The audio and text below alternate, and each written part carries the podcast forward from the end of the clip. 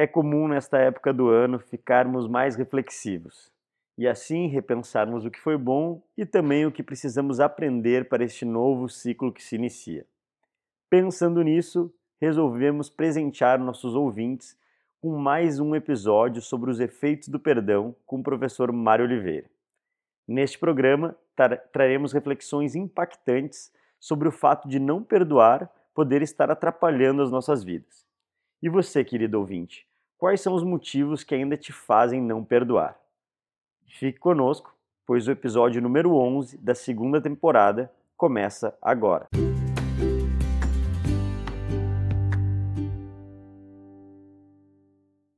Olá, queridos ouvintes! Sejam bem-vindos novamente ao ConsciencioCast. Estamos iniciando agora o nosso 11 episódio da segunda temporada, que é, na verdade, o penúltimo episódio aí da nossa segunda temporada. E hoje a gente trouxe novamente o professor Mário para falar sobre um tema que ele já falou aqui no programa com a gente, que foi o primeiro assunto do ConsciencioCast, que é sobre os efeitos do perdão. E aí a gente debatendo, a gente resolveu convidar novamente o professor Mário para a gente abordar novamente esse assunto, pensando aí que a gente está exatamente na época, no final do ano aí, do ano de 2020, então vai ser um, um assunto legal para a gente debater, para a gente conversar nessa reta final do ano. Pessoal, ouvintes, lembrando que a gente está é, aqui no Conscienciocast, que é um podcast oferecido pela CIP, que é a Associação Internacional de Parapsiquismo Interassistencial, então, caso vocês queiram saber mais assuntos, aprofundar mais sobre tudo isso que a gente fala aqui no ConsciencioCast, podem entrar no acip.org e ter acesso a cursos, atividades, todas as, toda a nossa programação a gente coloca lá no nosso site acip.org. Então, dando início, lembrando a todos novamente, mesmo quem chegou de primeira vez ou mesmo quem já nos acompanha há bastante tempo, lembrando que para não acreditar em nada, continuem com o senso crítico de vocês, que isso é o mais importante. Dando início, o professor Mário já está aqui na chamada. Bem-vindo novamente, professor. Seja bem-vindo ao ConsciencioCast. Obrigado pelo convite novamente, por poder falar mais sobre o processo do perdão, porque é sempre importante falar sobre esse assunto, porque no primeiro momento as pessoas têm dificuldade de entender. Na medida que vão vai se falando sobre o assunto, fica mais claro a importância de nós exercermos essa prática e ter essa prática no nosso dia a dia. Isso traz saúde acima de tudo e paz. E aí, exatamente nisso que você está falando, professor, eu queria que a gente voltasse num assunto que, que até você falou no primeiro episódio, que você comentou uma frase mais ou menos assim, que a vida da pessoa é medida pela capacidade que ela tem de perdoar. E aí eu fiquei ouvindo e ouvi algumas vezes esse episódio, eu fiquei pensando o quanto essa frase ela é, é impactante, assim como você disse na primeira vez que a gente escuta. E eu queria que você aprofundasse mais em relação a isso, com é, a vida da pessoa é medida de, de, com a capacidade que ela tem de perdoar. Você pode falar mais sobre isso? O que, que você Posso. quis dizer com essa questão? Posso, sim. Olha só, é, nós nascemos dentro de uma família, dentro de um grupo de pessoas em que nós temos muita história passada em função das outras vidas.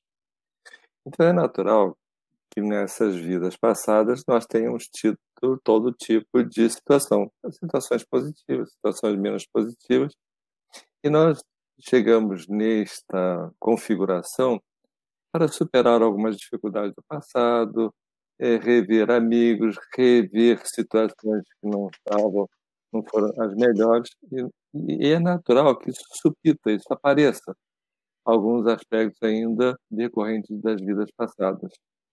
Isso vai pode gerar mal-estar, pode gerar desequilíbrio, pode gerar uma série de disfunção. E temos também o nosso dia a dia também, que podemos estar passando por situações críticas, situações de mal-estar, situações às vezes de violência, não resta a menor dúvida, pode acontecer uma série de coisas. E a capacidade que nós temos de lidar com a situação é que vai mostrar o quanto nós vamos estar adequados a esta vida. Por que o perdão é importantíssimo? Porque são as pessoas mais próximas de nós que vão nos magoar, que vão nos trair, que vão nos criar problemas. As pessoas mais próximas, aquelas que a gente muitas vezes nem, nem admita que possa ocorrer isso. E muitas vezes ocorre mesmo é na infância, em função dessa história do passado. Então, quanto mais a gente reprimir todos esses mal-estares dentro de nós, quanto mais colocar isso para dentro de nós, quanto mais uh, ressentimentos botar, mágoas, raivas botar para dentro do corpo, o corpo vai reagir, o corpo vai mostrar o quanto está incomodado com isso. Então, a homeostase tende a sair, tende a, a se dissipar, ou seja, é, vai haver um desequilíbrio, esse desequilíbrio vai se manifestar, seja em comportamentos desviantes, seja em algum tipo de doença, algum tipo de desequilíbrio. Isso vai aparecer uma questão de tempo.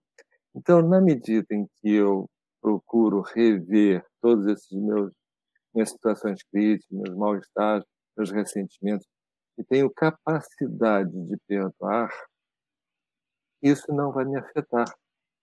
O fato em si vai ser o mesmo. O que vai fazer diferença é eu olhar para esse fato.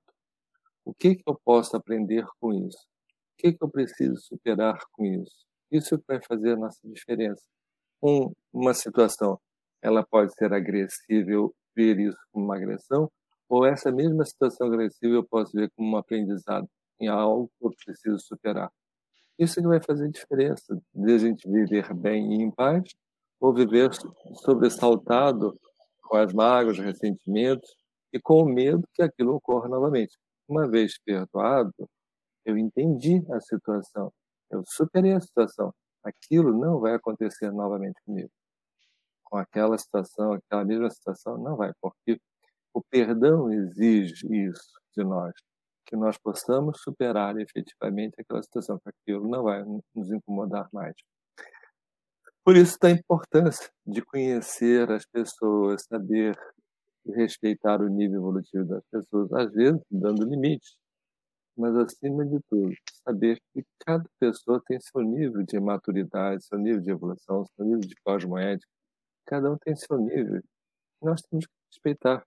Às vezes uma situação que é para nós tranquila, serena, cosmoética, para outros pode não ser. A pessoa está em outra. E, nós temos visto na mídia aí todo tipo, por exemplo, em relação à pandemia, todo tipo de pessoas pensando de uma forma, de outra, cada um pensando, às vezes, muito de, de modo egóico. Essas pessoas vão sofrer muito. E aquelas que pensam em termos de coletivo, elas vão sofrer menos.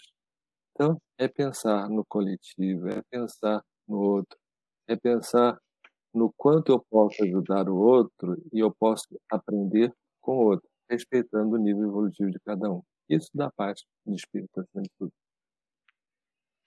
E, professor, você comentou um, um ponto que me chamou a atenção, que é a questão de quando a gente fala dessa é, desse ponto do perdão e desse ponto que você falou que às vezes quem mais nos é, nos provoca algo que nos deixa chateado ou com mágoa, coisas nesse sentido, são as pessoas que estão mais próximas da gente.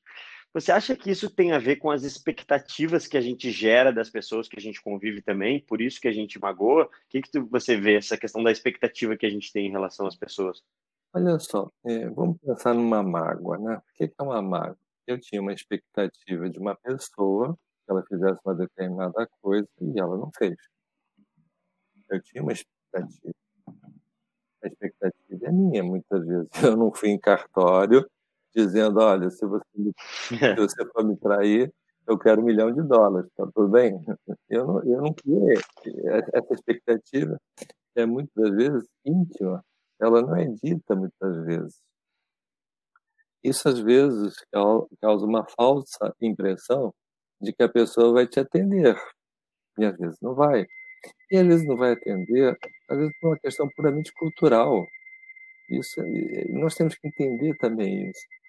Muitas das vezes as nossas expectativas têm a ver com a nossa cultura, e quando duas pessoas se juntam, se juntam duas culturas diferentes, em que elas têm que se amalgamarem, elas têm que se misturarem, elas têm que conviverem. Isso, às vezes, não é fácil, porque existem criações de todo tipo. Pessoa passa por um, uma é, experiência da infância até a adultidade, N experiência. Aí casa, junto, cria uma, uma dupla evolutiva. São duas situações que um, ambos fazem expectativas e às vezes não são atendidos. E fica magoado por isso, porque eu cobrei uma determinada situação, eu quis uma determinada situação, eu tinha uma expectativa, não foi atendido. Mas não foi atendido por quê? Porque a pessoa às vezes não tinha condições de dar o que você queria. Isso às vezes cria, cria uh, bastante constrangimento. Então, mágoa, nós temos que analisar assim, de qual foi a minha cobrança. Porque eu achei que eu tinha direito a isso. Esta pessoa tinha condições de dar aquilo que eu gostaria de ter? Então, às vezes, não. Às vezes, não, não tinha condições. Entende? Então, nós temos que analisar, por exemplo, a questão da infância da pessoa, a cultura dessa pessoa. Isso é muito comum, por exemplo, quando pessoas casam, por exemplo, eu, uma, uma amiga casou com um alemão e foi morar na Alemanha. E a cultura desse alemão era de estudar mais, de ir para a praça para ficar lendo do lado dela. E ela é uma brasileira, de querer conversar, querer interagir, ela não aguentou esse tipo de cultura. E ela se sentiu muito mal. Então, isso criou um mal-estar e, e, e, acabaram se separando até por conta disso. Mas ela não analisou a cultura do rapaz do jeito que ele eh, e, e, ficou muito chateada porque achava que ele não estava dando atenção, não estava dando atenção do jeito dele. Então isso às vezes cria, cria problemas, sim mas muito a ver com as nossas expectativas. Então, nós temos que olhar o outro e procurar entender esse outro. E, acima de tudo, respeitar. Uma outra coisa que seria assim importantíssima nesse aspecto, eu sempre querer, se eu amo alguém, eu quero que essa pessoa esteja bem. Independente se eu vou ficar bem ou não, mas essa pessoa, se eu amo essa pessoa, eu vou fazer de tudo para ela ficar bem. Independente de mim. Então, é uma coisa muito interessante. Ela vai poder ficar numa condição melhor do que eu? Sim. Se eu amo efetivamente, eu tenho que dar liberdade para essa pessoa até não querer ficar comigo? Sim, tenho que dar liberdade. Então, é, é, esse processo de liberdade é muito, muito interessante de respeito ao outro, porque eu vou olhar o outro como um compassageiro, como a oportunidade que eu tenho de crescer junto com aquela pessoa. Mas eu não tenho a posse dessa pessoa. Ela tem a sua liberdade, ela tem a sua individualidade, ela tem o seu crescimento. Isso é muito importante. Então, se eu quero preservar a minha liberdade de tomar decisões, eu preciso dar liberdade ao outro. Então, essa questão de posse, normalmente, é o que mais, mais prejudica as pessoas.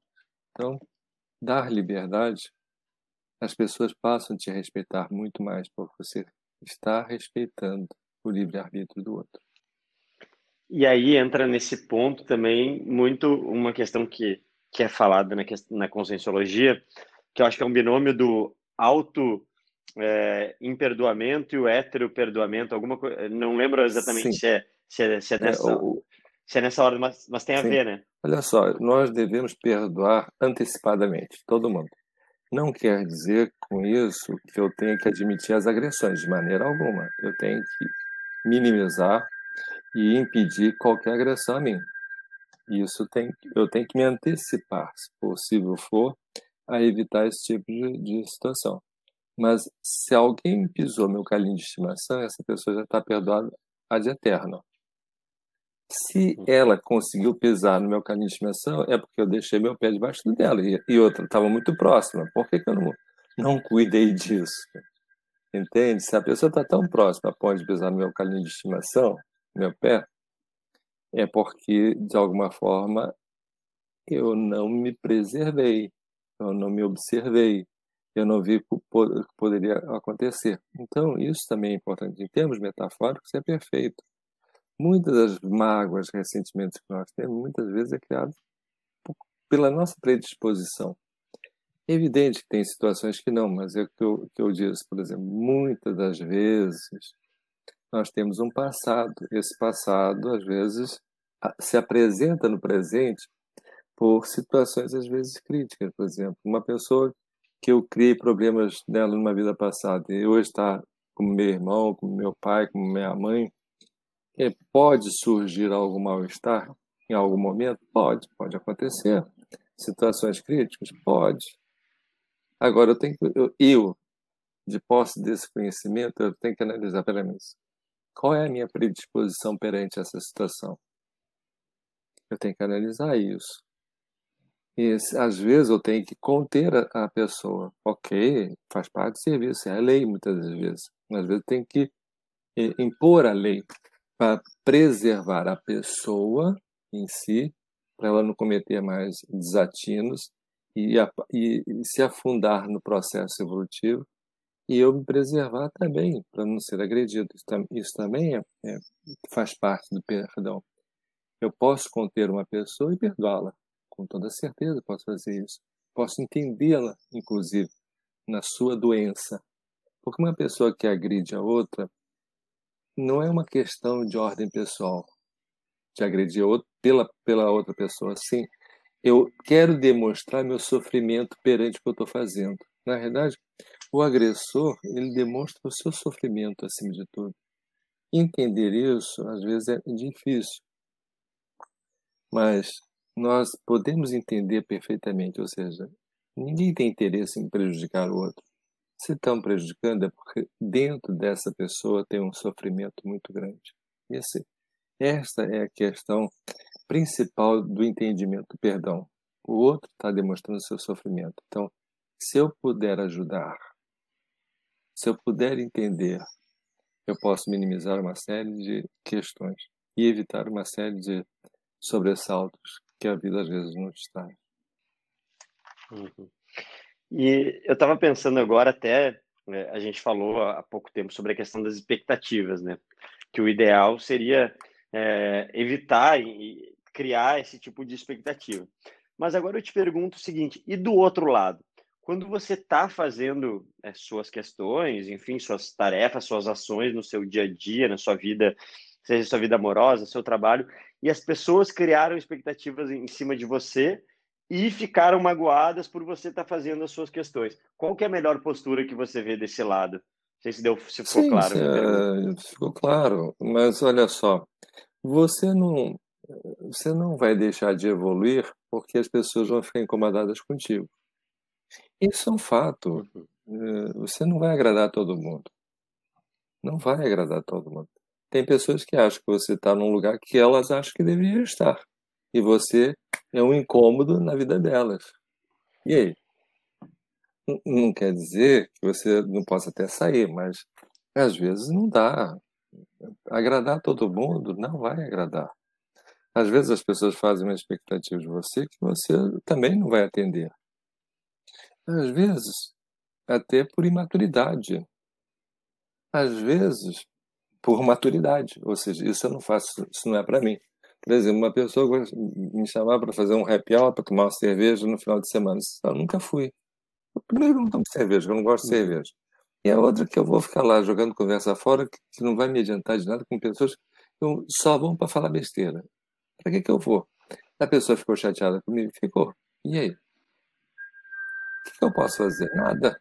Uhum. Pensa assim, olha, isso não é para mim, eu não tô afim, e eu não curto esse tipo de coisa. A pessoa, poxa, mas você é meu amigo, poxa, vai lá para bater um papo lá com a gente, é, jogar uma conversa fora, a conversa fora, a, o teu, a situação já ficou precária, né?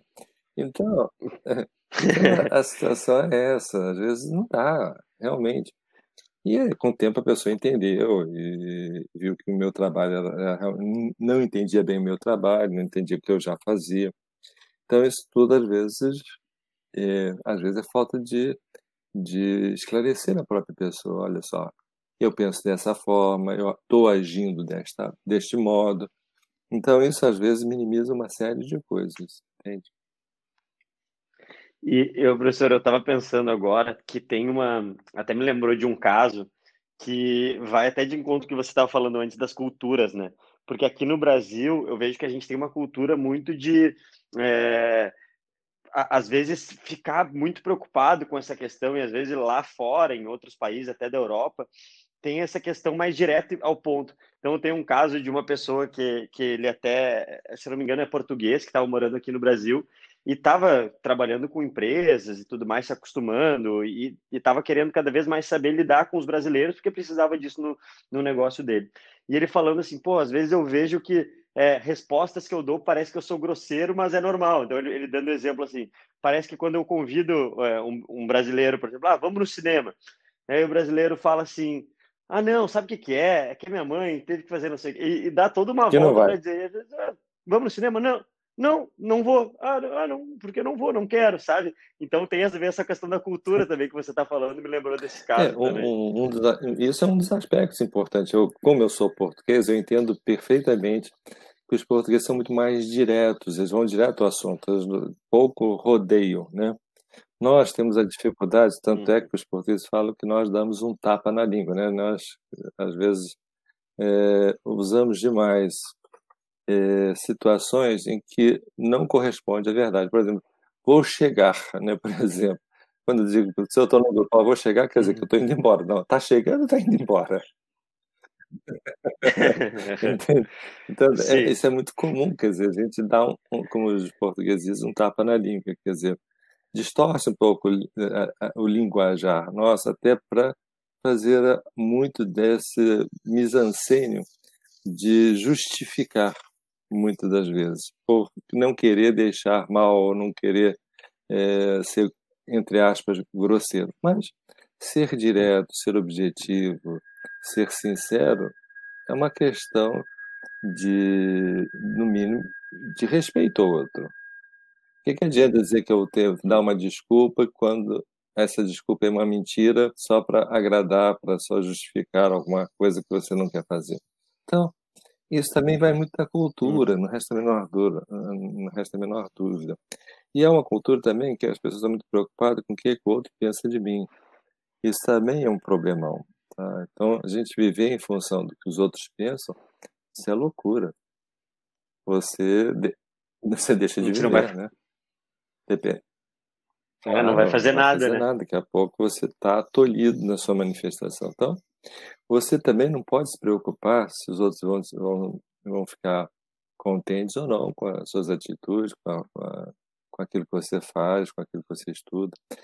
Porque a cosmoética, ela é muito adstrita à própria pessoa, ou seja, é em função do conhecimento, da maturidade, que ela vai exercitando essa cosmética e ela vai entendendo essa cosmética. Então, aquilo que para uma pessoa é, é, é, algo natural de fazer, para outra não é, em função da sua cosmética, de seus valores. Então, isso é muito sério. E isso está muito eh, relacionado com a questão do perdão. Ou seja, eu tenho uma preocupação de manter o meu bem-estar uma pessoa que mantém uma raiva, que mantém um ressentimento por muito tempo, ela não preserva, ela não tem como valor essa homeostase, esse equilíbrio, esse dormir sossegado. Não tem, porque uma pessoa que tem ressentimentos, raivas, mágoas, ela não preserva a si própria e ela está adoecendo. Então, isso é, é, é muito sério. Então, nós temos que ter como valor a manutenção da nossa homeostase. E isso exige respeito ao outro, perdão ao outro, porque o outro às vezes é ignorante. Às vezes a pessoa não tem não tem discernimento, às vezes tem uma vida precária, às vezes tem disfunções, tem mágoas, ressentimentos dentro dele que ele quer extravasar isso em cima do outro, achando que ao fazer isso vai aliviar um pouco das angústias dele? Não vai, não vai. Como não vai eh, gerar saúde você manter um ressentimento ou ficar com raiva de alguém. Muito pelo contrário. A raiva só vai fazer com que você se desequilibre e fique com medo das pessoas.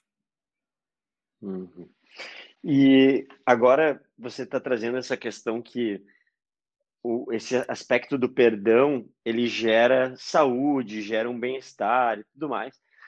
E até mesmo no começo desse programa você comentou que não é algo é, simplesmente fácil, né? A gente precisa falar sobre várias vezes sobre esse assunto. Você comentou, comenta até nos seus cursos, quando a gente estava no presencial, a questão do perdão, que às vezes as pessoas acabam fazendo mais de uma vez o perdão, o curso do perdão, e, e vão é, exercitando isso para chegar.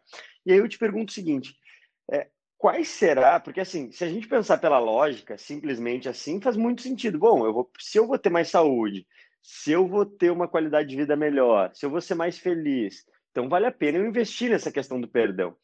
Mas aí quais será que são os ganhos secundários para que não para que acabam não deixando a pessoa é, alcançar essa questão do perdão? Olha só, porque existe uma cultura de quem perdoa é fraco. Existe muito de serviço, vamos assim dizer, com relação à questão do perdão perdão sempre teve muito atrelado ao processo religioso, que Deus perdoa, etc, etc, né?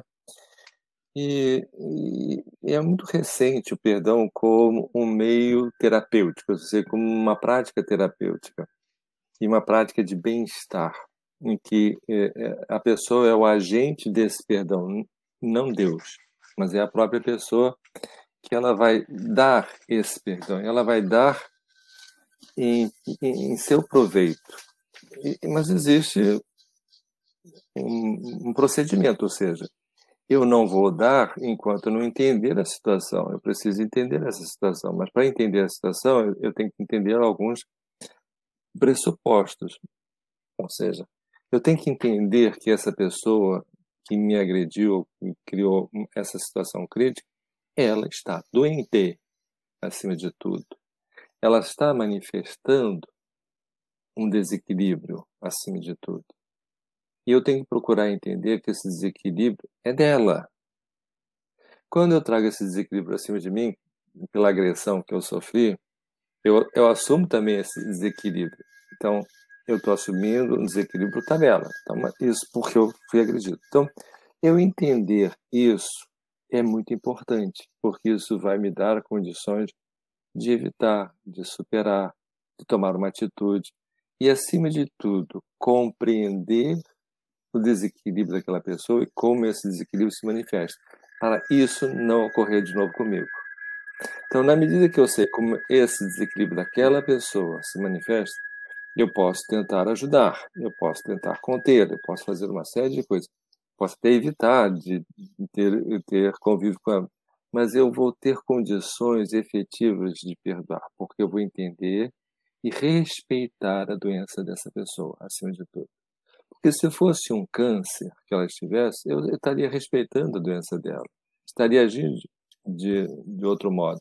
Só que esse comportamento é um câncer, só que comportamental, em que a pessoa atua em função do seu sofrimento, como um câncer aparece em função do, seu, do desequilíbrio que essa pessoa é, está manifestando no seu, no seu corpo. Por que, que eu vou ter uma atitude diferente de uma pessoa doente física, de um processo físico, de uma doença comportamental? Eu tenho que entender que ambos são doentes. Eu tenho que me preservar deles. Por exemplo, tem pessoas que não aguentam ver uma pessoa com câncer, ok? E ela se afasta. É direito dela. Perfeito. É a mesma coisa, eu não consigo lidar com uma pessoa que tem um desequilíbrio comportamental. Ok, é seu direito. Mas você tem que entender o seguinte: aquilo é um desequilíbrio, aquilo é uma doença, acima de tudo, que precisa ser tratada. Às vezes a pessoa não tem nem noção que aquilo é uma doença, acha que aquilo é normal, porque sempre é, foi criado assim, assim repete com seus filhos, assim repete com as pessoas e, e vai. A vida vai, vai sendo levada numa compulsão a repetir, a repetir os sofrimentos que recebeu. Então, há uma tendência a isso. Então, quando nós analisamos isso friamente, nós podemos entender a pessoa, analisar a pessoa e outra, opa, peraí, agora eu tenho que me defender disso, eu tenho que evitar isso e conseguir perdoar. Sim, isso é fundamental. Mas eu vou perdoar pelo entendimento, pela situação. Se você não está conseguindo entender aquela situação, às vezes tem que pedir ajuda como muitas pessoas pedem ajuda, por exemplo, lá na CIP, para entender certas situações, às vezes muito críticas, e a gente dá um panorama, uma visão diferente daquilo que ela vinha pensando. E essa visão diferente faz com que as pessoas possam efetivamente entender e sair desse mal-estar e olhar a situação de modo a entender e a crescer com ele, acima de tudo, na medida que supera, entende e respeite a doença do outro. Então você está me dizendo, professor, para ver se eu entendi, que quando uma pessoa que tem uma atitude, um comportamento, por exemplo, ofensivo, que agride outras pessoas, na verdade ela está demonstrando que ela tem interno, Sim. então ela tá demonstrando um sofrimento interno dela. Às vezes não é pessoal, às vezes aquela agressão não é de cunho pessoal, é ela se manifestando para poder aplacar, achando que vai aplacar o próprio sofrimento. Por exemplo, quando uma mãe bate num filho, é o sofrimento dela, muitas vezes, que repercute a, a, a surra que ela tomou na infância. Ela bate no filho pela surra que ela levou na infância. O filho, às vezes, não fez nada contundente a, princípio para bater, ela simplesmente arrumou uma desculpa para descarregar na criança aquilo que ela está sufocada dentro dela desde a infância, muitas vezes. Isso é muito comum. Então, por exemplo, aí você ficou na adultidade, você ainda está incomodado com aquela surra que você levou da mãe. Aí você analisa, caramba, mas a mamãe sofreu isso e ela está repetindo. Ela devia ter evitado isso. Sim, mas ela não conseguiu evitar isso. Vamos perdoar essa mamãe, porque é uma compulsão que vem ali de dentro. E ela foi criada assim, assim. Educar a criança às vezes é batendo. E isso deixa marcas, porque as crianças estão vindo cada vez mais sensíveis, com mais percepções, com mais entendimento e acaba sofrendo mais. E às vezes isso pode ser uma situação bem precária, pode gerar uma situação bem precária. Então, na adultidade, revendo, por exemplo, essa infância, tem que rever o seguinte: olha, as situações que ocorreram, eu tenho que analisar a situação. Vem cá, mas qual era a cultura dessa mãe? que, que ela sofreu na infância? É, que, que processos ela estava demonstrando com isso? Então, isso é interessante avaliar para esta pessoa não repetir o que aconteceu com ela também. Isso é importante, não repetir com os filhos o que aconteceu com ela. Isso é importante. E eu, professor Mário, sabe uma coisa que eu percebo que às vezes atrapalha nesse entendimento? Uma cultura que tem é, na mentalidade de como se fosse justiceiro, sabe? Eu já vejo assim, não, mas eu não posso perdoar ou não posso é, é, deixar isso para lá com essa pessoa porque eu preciso ensinar ela que aquilo está errado. Então, eu preciso punir. Mas tem outro aspecto então, eu vejo que, é que a pessoa se acha, acha covarde. A perdoar é uma atitude de covardia. Muitos acham isso. Mas perdoar é uma atitude de coragem acima de tudo. Acima de tudo. E outra, na medida que você exercita esse perdão e você entende o perdão que você está dando, a sua autoestima cresce. A sua agressão ela só te piora porque você sabe que você vai passar dos limites. E outra, você está fazendo a mesma coisa que, que aquela pessoa que você está condenando. Você no íntimo você sabe que está errado. Hum. Intimamente, nós sabemos que estamos errados. E nós sofremos exatamente por isso, porque intimamente sabemos a condição certa, errada, nós sabemos. Podemos até não manifestar isso conscientemente, mas isso nos afeta. Então, se eu tenho uma atitude de vingança, eu estou, de uma certa forma, admitindo que eu sou igual àquela pessoa que eu estou condenando que eu estou agindo da mes da, do mesmo modo que aquela pessoa que eu condeno. Olha só a incoerência de, de, desses fatos. Então, de vez, na medida que eu me vingo, de vez de eu me sentir bem, eu posso até me sentir bem no primeiro momento, mas logo em seguida isso dá um mal-estar que não é pequeno e gera mal-estar. E aí eu vou querer fazer de novo, vou querer fazer de novo eu tenho que ser, tenho que ser mais vil do que a pessoa foi comigo. Entende? Então, isso gera desequilíbrio, mal-estar. E a pessoa, que é pior de tudo, é que ela só vive em função disso. Ou seja, uma pessoa com ressentimento, com mágoa, ela vive em função disso. E ela esquece que tem uma vida toda para frente, tem todo o futuro. Por que, eu vou ficar preso ao, ao passado? É loucura. E, acima de tudo, é loucura.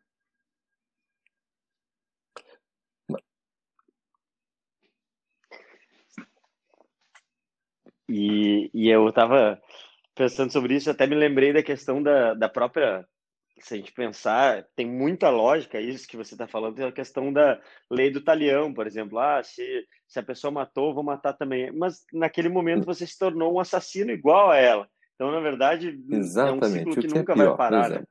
Tem, ao longo da história, tem, tem famílias que ficam e, e, brigando uma com, a, com as outras durante muito tempo. Né? Em dado momento, parte da família nasce na, na outra família e vice-versa. E as coisas começam a se misturar exatamente para ver se acaba com esse conflito. Às vezes, um, um casa com o outro da, da, outra família. Então, então, isso é muito comum é, karmicamente acontecer. Então, pensa bem. Daqui a pouco eu estou matando aquela pessoa que era meu parente direto.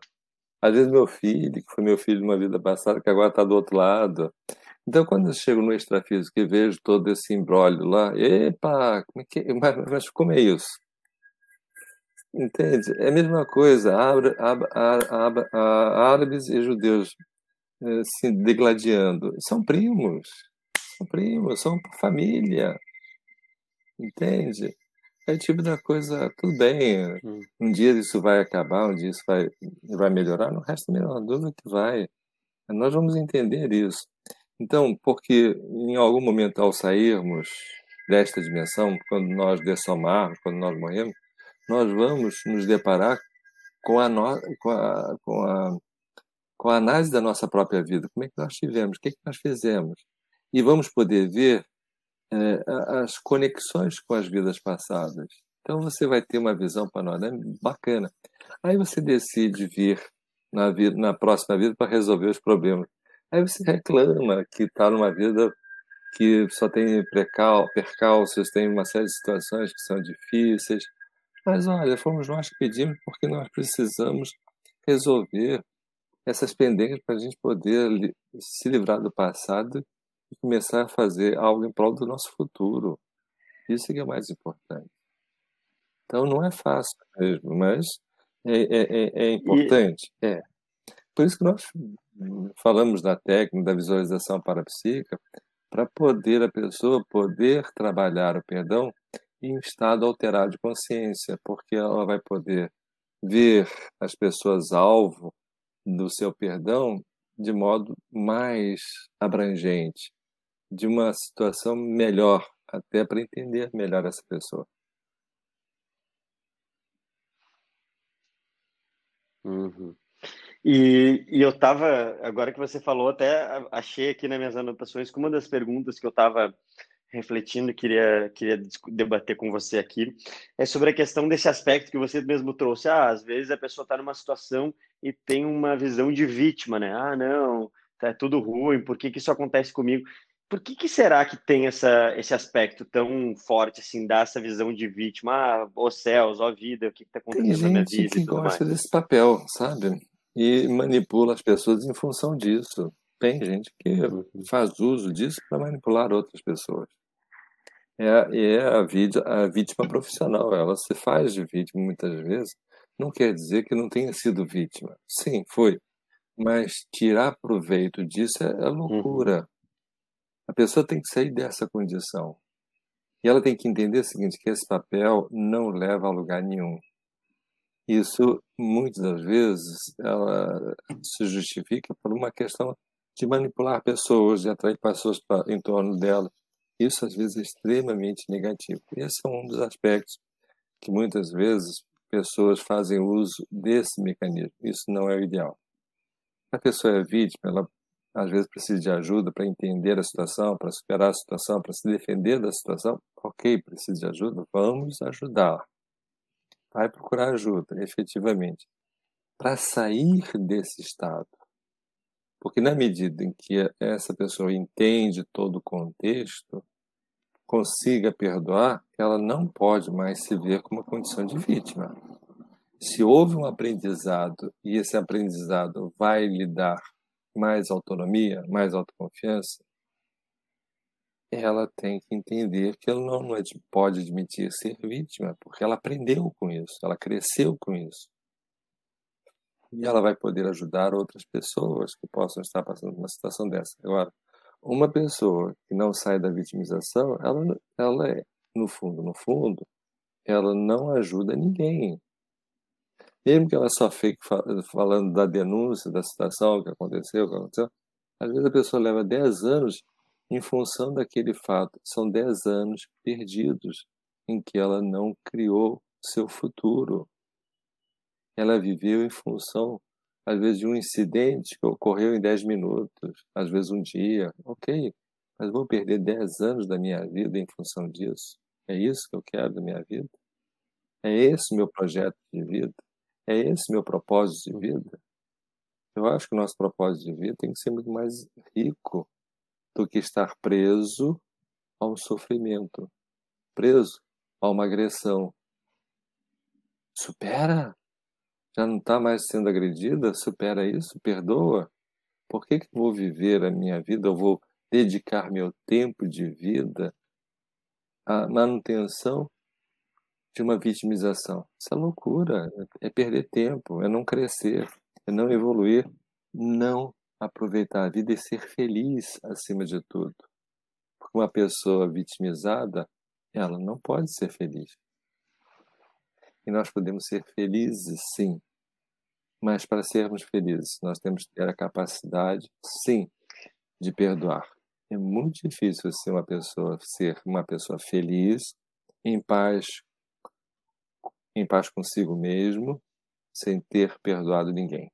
Isso é, eu, eu diria que é praticamente impossível. Então, é, temos que analisar isso.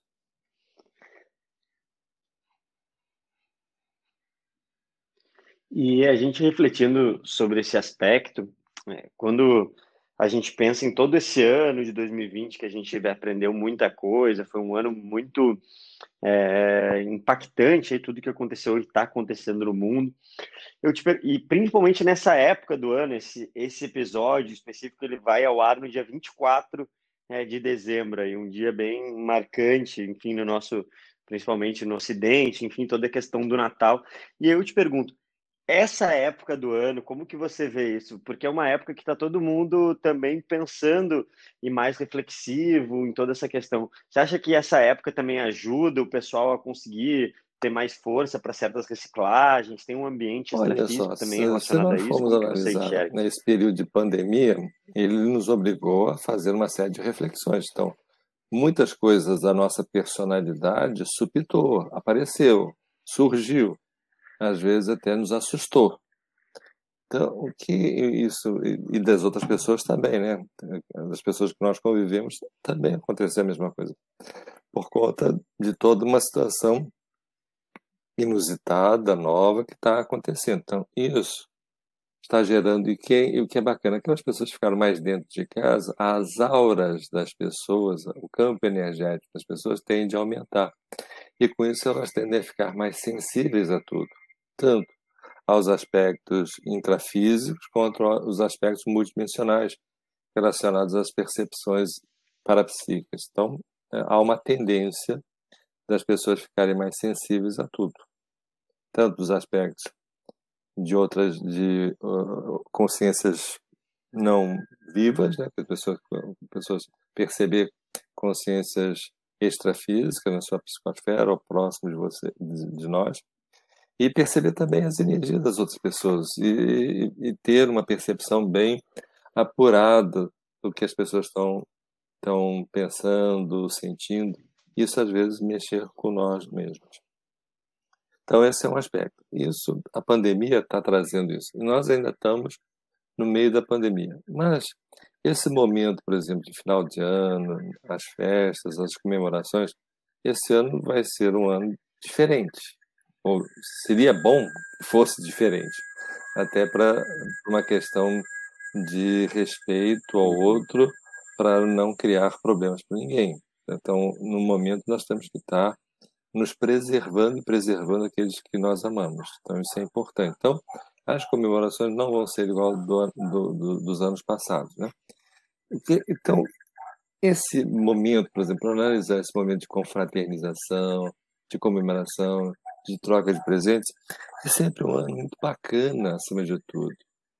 É um ano de, de dar valor àquilo que nós conquistamos ao longo do ano. Isso é importante. Nós precisamos comemorar, sim. Isso é, é, é de, é de, é, é, traz saúde para nós. Tudo aquilo que nós conquistamos, aquilo que é positivo, aquilo que é cosmoético, que fomos conquistando ao longo do ano, nós temos que comemorar. Então, é um momento de comemorar, de confraternizar, de trocas, isso gera saúde. A troca entre amigos, a troca entre familiares prazerosos, isso dá saúde, não resta a menor dúvida. O toque, o abraço, isso ajuda muito, isso é muito importante.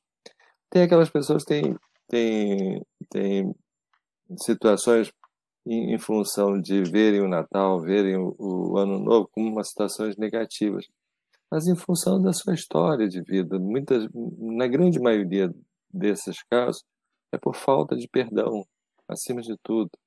Então, é um momento de reflexão, é um momento de troca. Vamos aproveitar esse momento, sim, para trocar, ainda mais agora que nós precisamos dar um oi, um, um alá, um, alá, um felicidades, desejar felicidades para os outros. Então vamos trocar, nem que seja por WhatsApp, nem que seja por, pela, pela Facebook, web, de tudo que é dito pela internet, mas vamos trocar é, afeto uns com os outros, porque nesse momento ele é importante.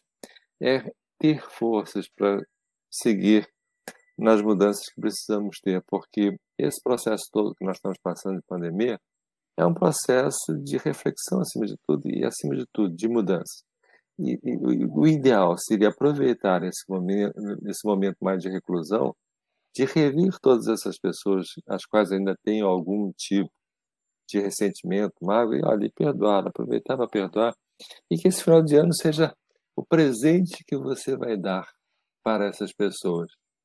Aí você diz assim, poxa, mas eu vou dar um presente para quem me criou o problema? Sim, eu estou dando um presente para essa pessoa com perdão, mas quem vai ser beneficiado com este presente que eu estou dando sou eu, acima de tudo.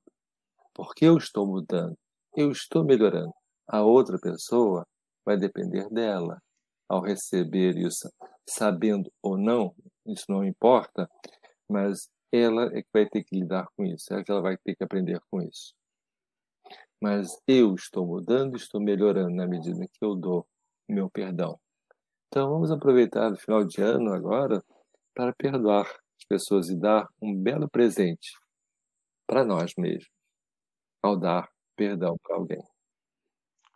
Muito bom, professor. Eu sempre penso sobre isso, sobre essa época do ano, final de ano, porque se a gente refletir, é uma época também que está todo mundo, é, todo o nosso planeta e as pessoas estão com esse sentimento de renovação, de comemoração, estão pensando algo, digamos assim, é, positivo com esperança. Então, eu penso também que se a gente aproveitar essa energia que já está no planeta, também pode ser até um propulsor para a gente é, alavancar aí a nossa nosso processo evolutivo. E professor, a gente está se encaminhando para o final aqui do nosso programa. É, mais uma vez aí foi um programa é, muito especial que a gente conseguiu aprofundar todos esses aspectos que eu vejo que é um, um grande presente aí que você, que a CIP está dando para os ouvintes ouvirem aí antes de, de, finalizar o ano. E aí, só para finalizar, eu gostaria que é, você comentasse, assim, pensando nesse, em tudo isso que a gente comentou, é, se você tem mais alguma técnica para dizer para o pessoal aqui nesse final de ano, se é anotar, se é até é, olhar de novo a questão da, da visualização parapsíquica, o que, que você vê aí nesse, nesse final de ano? Pra, porque a gente comentou nesse episódio e no passado que o perdão, acima de tudo, é uma questão de coragem. Uma questão de ter coragem, enfrentar aquilo que às vezes está te incomodando, você vai lá enfrentar para resolver. Então, qual dica você dá para que as pessoas consigam ter essa coragem e, e, e, enfrentar tudo isso e serem mais felizes? Na vida tem que enfim, definir qual o papel que eu quero ter. Eu quero ser assistente, eu quero ajudar, eu quero ter competência para ajudar os outros ou quero ser assistido? Ou, melhor dizendo, eu quero ser o médico ou quero ser o doente? Eu acho que isso define claramente o que nós podemos fazer da nossa vida. Queiramos ser os doutores, queremos, nós podemos ser o agente de ajudar o outro. Isso começa respeitando a doença do outro. Isso é muito interessante porque, na medida que eu entendo a doença do outro, eu melhoro. Na medida em que eu ajudo alguém, eu melhoro. Na ajuda que eu respeito alguém, eu melhoro em todas essas questões. Então, pensem bem nisso. Às vezes é um sorriso, às vezes é um oi, às vezes é uma felicidade, às vezes é um perdão. Pensem nisso. É um grande presente que nós damos a nós mesmos quando perdoamos, na medida em que entendemos e respeitamos o outro. Aproveite essa oportunidade, esse final de ano, para fazer uma limpeza nos pensamentos, sentimentos e energias que cada um tem dentro de si. E felicidades para todos. Obrigado, professor. E aqui do meu lado também desejo a todos os ouvintes ótimas festas, que tudo, que as melhores energias aí para todos. Te agradeço também, professor. Obrigado. Nos vemos numa próxima